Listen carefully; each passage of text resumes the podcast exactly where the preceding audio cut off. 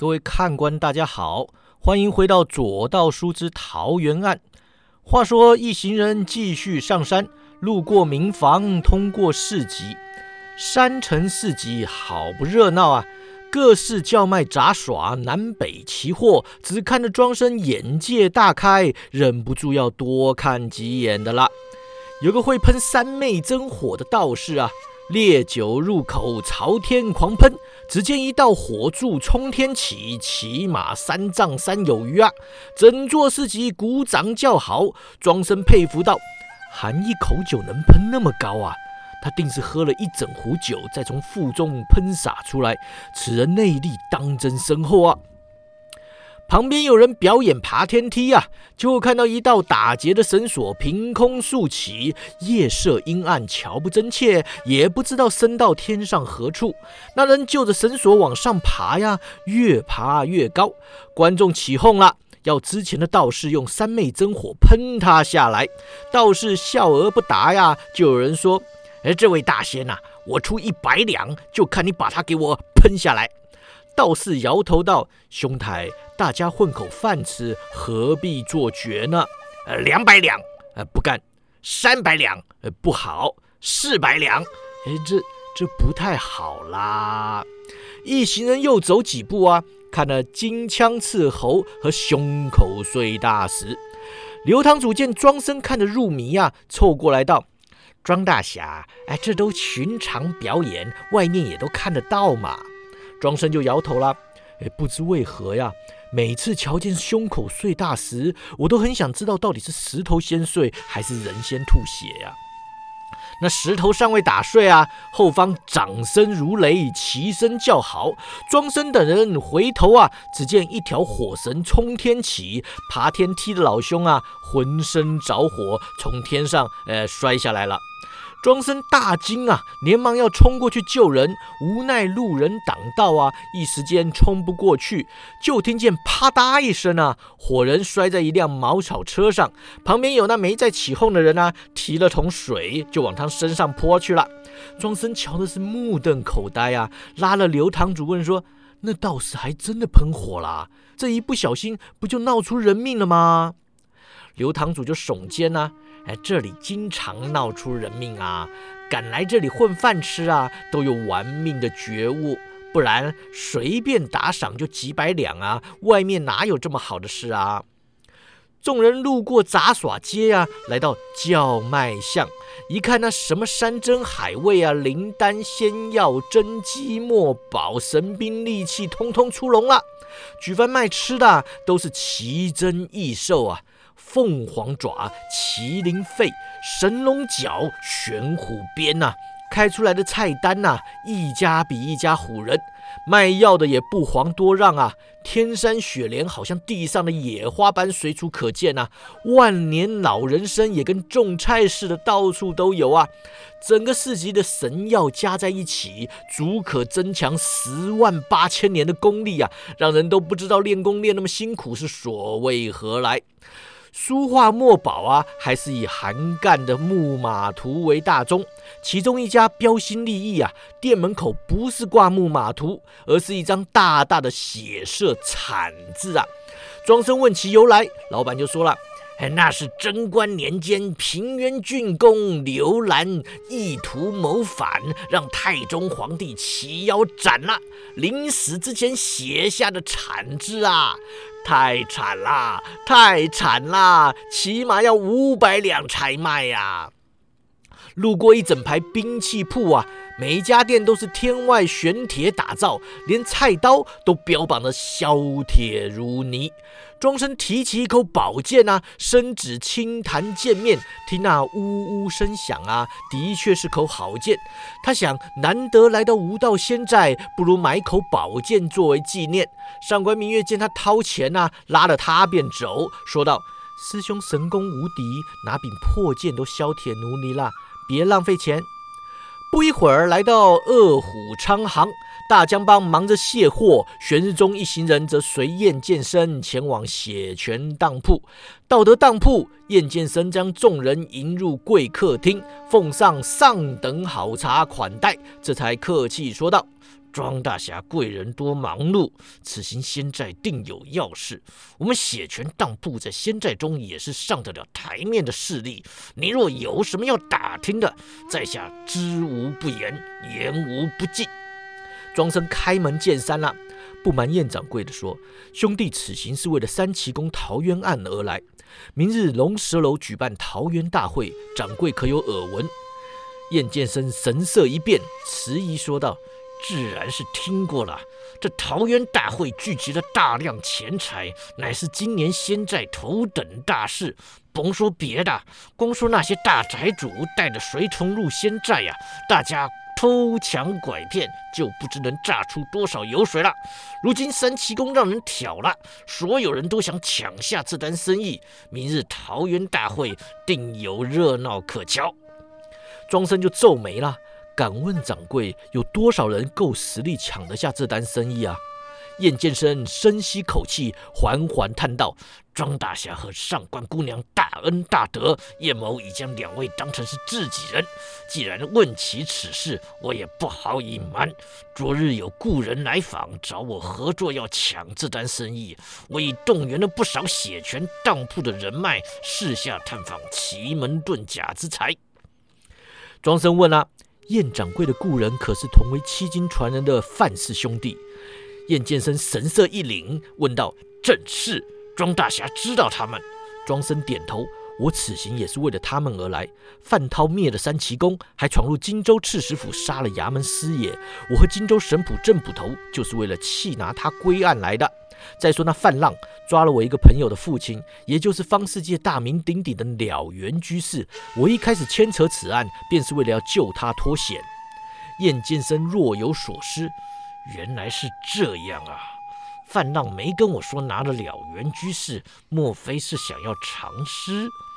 但以他范氏兄弟之能，要以奇门术数藏起桃花源，真有必要去绑架高人，招惹庄大侠这等对头吗？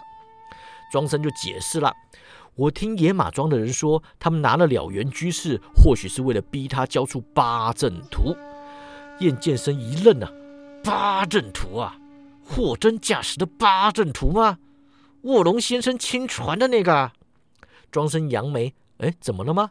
燕剑生就耸耸肩呐，啊，没事，仙寨里有条奇门街呀，专卖他们方士的玩意儿，每家店都有八阵图啊，跟那韩干的木马图也差不了多少，早已就见怪不怪了。庄大侠说起八阵图，请恕在下难以当真啊。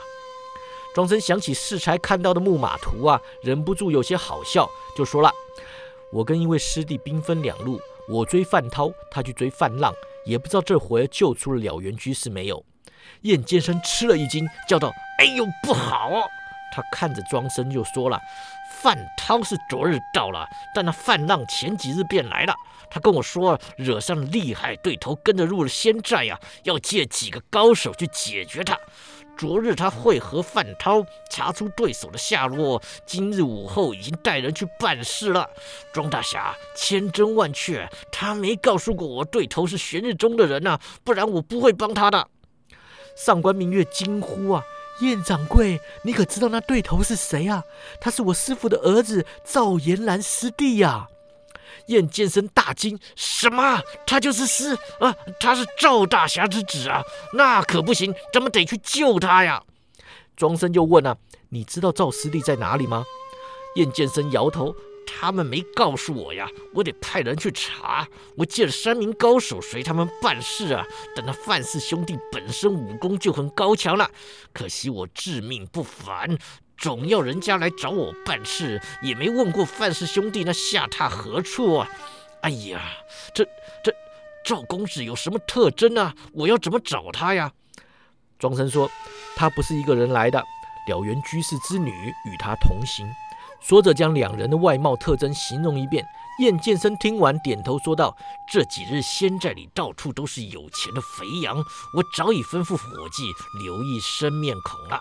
庄大侠放心，一个时辰内，我定能找出他们的下落，只盼不要太迟了才好。”庄生与上官明月对看一眼，沉思片刻，说道：“我想不必担心，只要了缘居士没有交出八阵图，范氏兄弟定会拿孙姑娘去威胁他。就算赵师弟他们当真落入敌手，一时之间也不会有性命之忧。范涛吃过玄日宗的亏。”对上赵师弟定有忌惮，我想他也不敢同时开罪玄日宗和青囊山庄，就请燕掌柜吩咐下去找人。我们晚上有饭局，先去龙石楼吃饭。燕掌柜一有消息，立刻通知我们。上官明月讶异呀，大师兄你还去吃饭呐？庄生点头啊，留在这里也是闲着呀。掌柜的找到赵师弟前，咱们什么都不能做。不如先去找黄浩探探消息。浪当军既然是山寨最大势力，定然有在留意进出山寨的人员，不然我们也不会在仙道谷就被盯上了。赵师弟跟孙姑娘结伴同行，不会引人注目，但那野马庄的人在哪里？黄浩多半知道。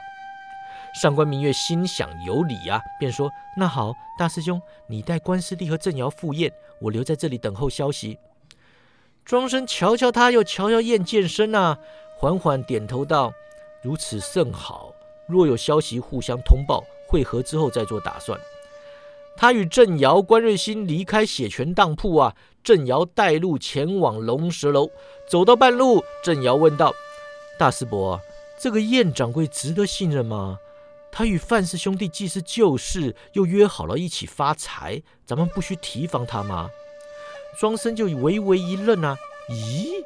你不是跟师妹一起认识他的吗？带珍珍回来找他，我瞧你也没反对过呀。怎么你不信任燕掌柜？郑瑶就皱眉啊，倒也不是不信任他啦，就是不熟。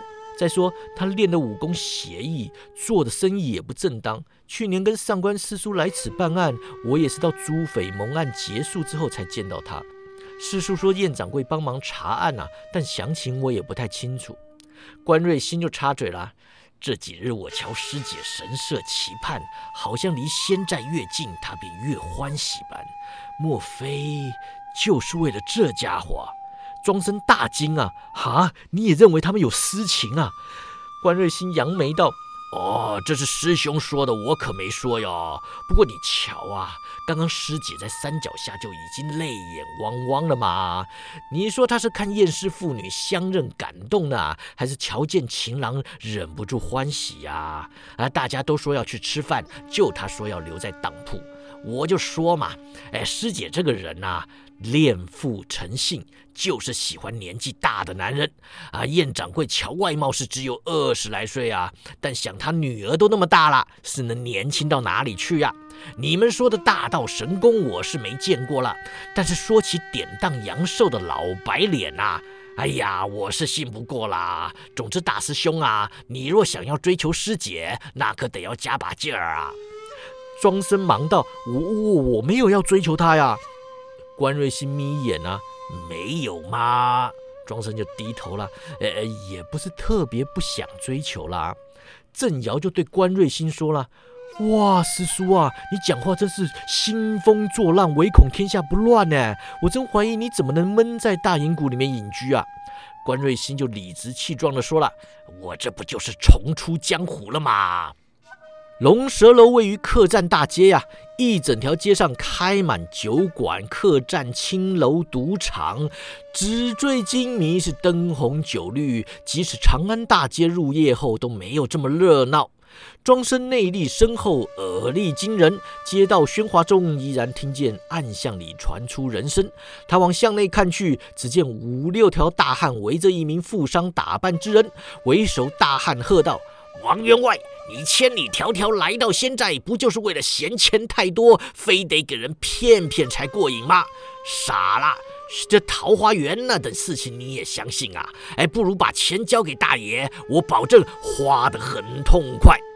那王员外尚未答话呀，身后的巷子里突然多了几名壮丁，为首的壮丁往王员外身旁一站呐，指着大汉便说。徐大彪，你有种啊！浪荡军的生意你也敢来抢啊！大汉语气凶狠：“肥羊这么多，分一头来宰宰不行吗？”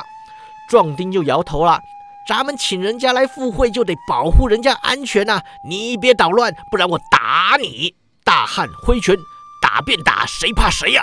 双方一声发喊，在暗巷里就打了起来。庄生侧头瞧了一会儿啊，只见双方人马都有本事，混战之中攻守有度，看起来不像寻常盗匪。他点头道：“仙寨里面随便一个拦路打劫的都有这等身手，果然是啊，呃，这个不同凡响啊。”关瑞兴就问啊：“大师兄，咱们帮忙吗？”庄生摇头啊：“不用，浪荡军的人打发得了他们。”咱们此刻插手啊，别又给人当成是抢生意的了。关瑞兴就扬眉啊，咱们是要抢这单生意啊。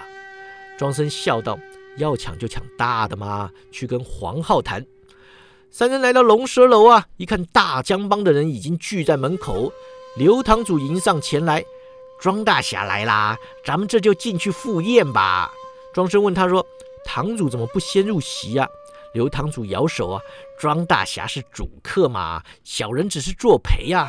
本帮跟无道仙寨做了多年生意，这回啊托了大侠的福，终于能跟仙寨寨主搭上线了。众人走过龙蛇交缠的门口石雕啊，步入仙寨买卖重地龙蛇楼。黄一凡在门口迎接啊，亲自率领众人入席。所谓包下龙蛇楼啊，其实只包了一楼的饭厅。明日便是桃园大会，龙蛇楼及附近的客栈的客房啊，早就让各地来的财主包下了。黄浩担心仲裁组在仙寨中闲晃会被当成肥羊啊，要求大家没事不要外出，尽量待在客栈里用膳。是一客栈、酒楼、包厢都有人在吃饭呐。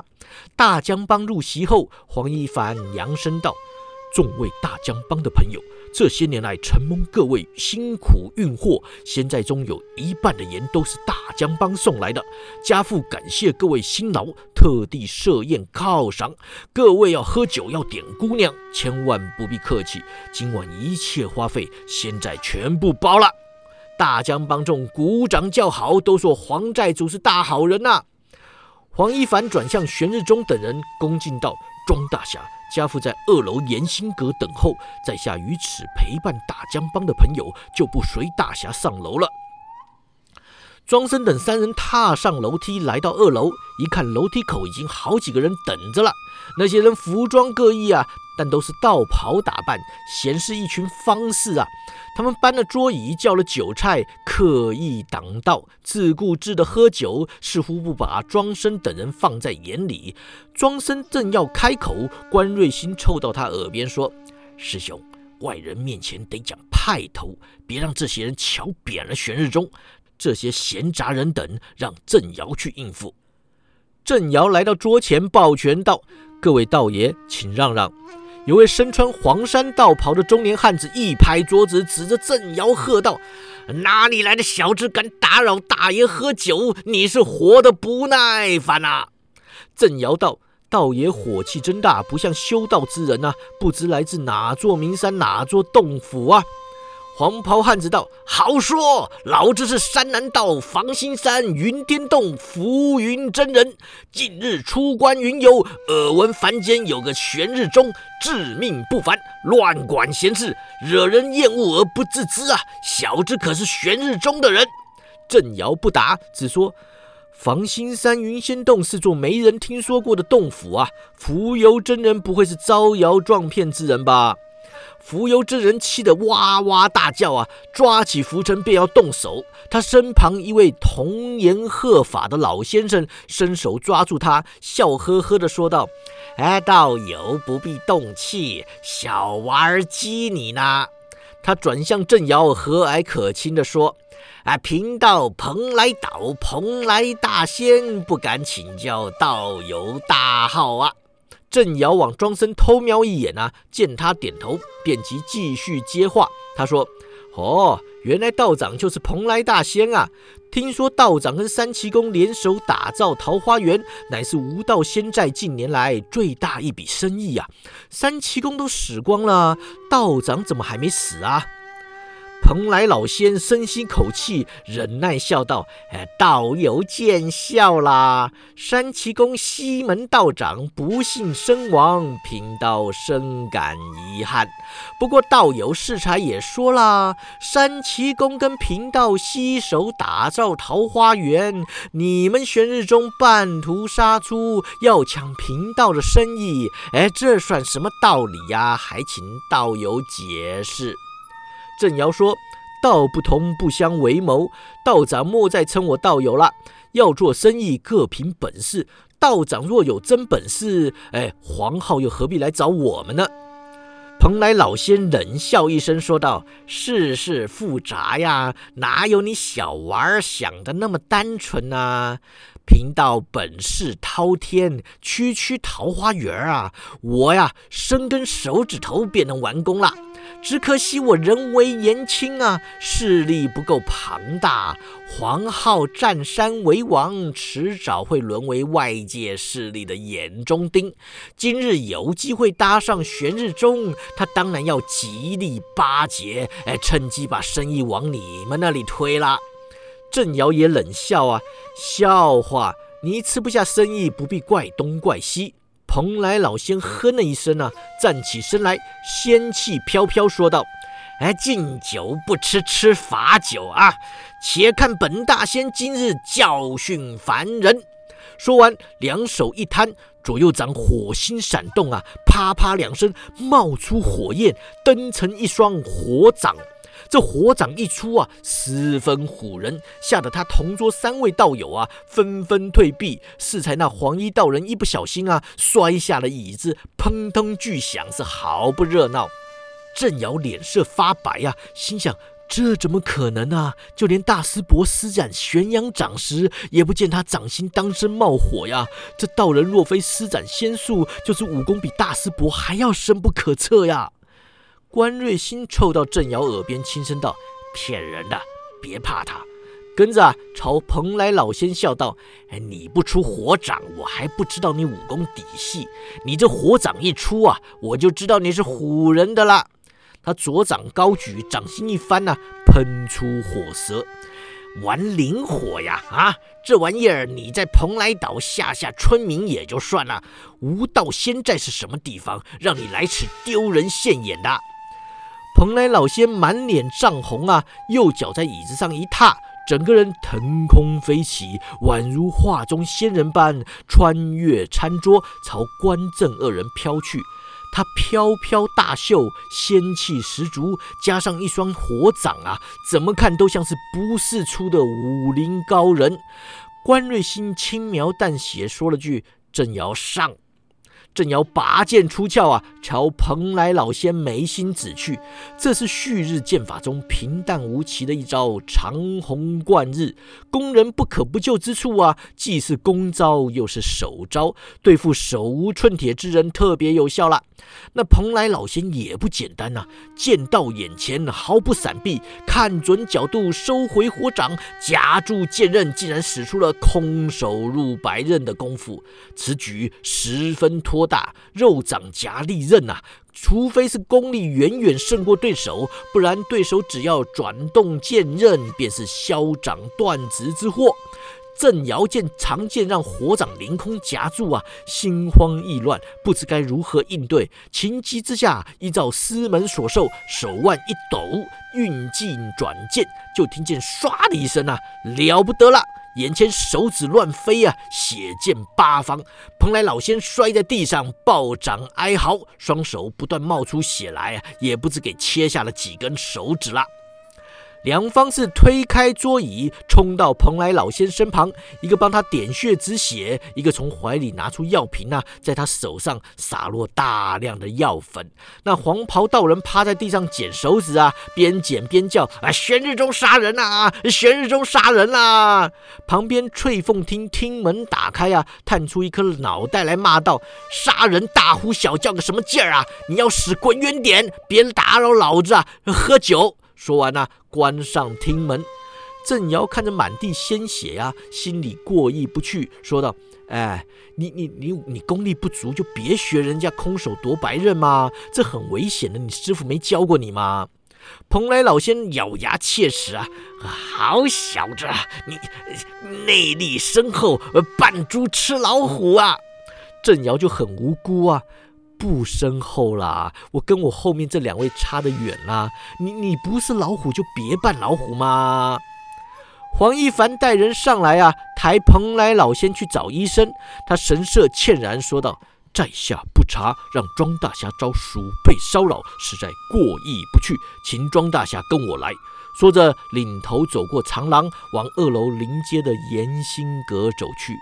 毕竟不知后事如何，且听下回分解。